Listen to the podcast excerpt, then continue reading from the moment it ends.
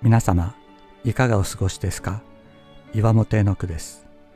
今日も366日元気が出る聖書の言葉から聖書のメッセージをお届けします。10月11日意識できない時も。私たちは元気な時があり疲れ果ててしまう時があります。祈りの言葉があふれるように出てくる時があり祈ろうにも心が動かない時があります。主イエスの御顔をしっかり見つめながら生きることができる時も主がどこにいるのかわからなくなる時さえあるでしょう。主イエスが私たちのために死んでくださったのは私たちも死ぬからです。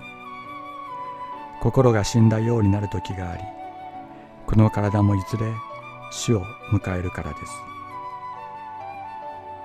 しかし聖書は言います。死んだ私たちを一人にしない主がおられると。主は死んだ私たちと共にいて、死んだ私たちを支えてくださる。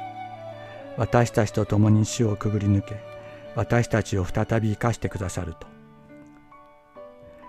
私たちは自分がそう意識している時だけ、主イエスと共に生きているのではありません。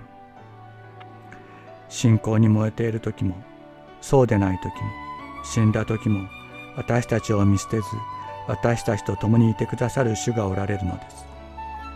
この方が私たちを生かしてくださる。よみがえらせてくださるのです。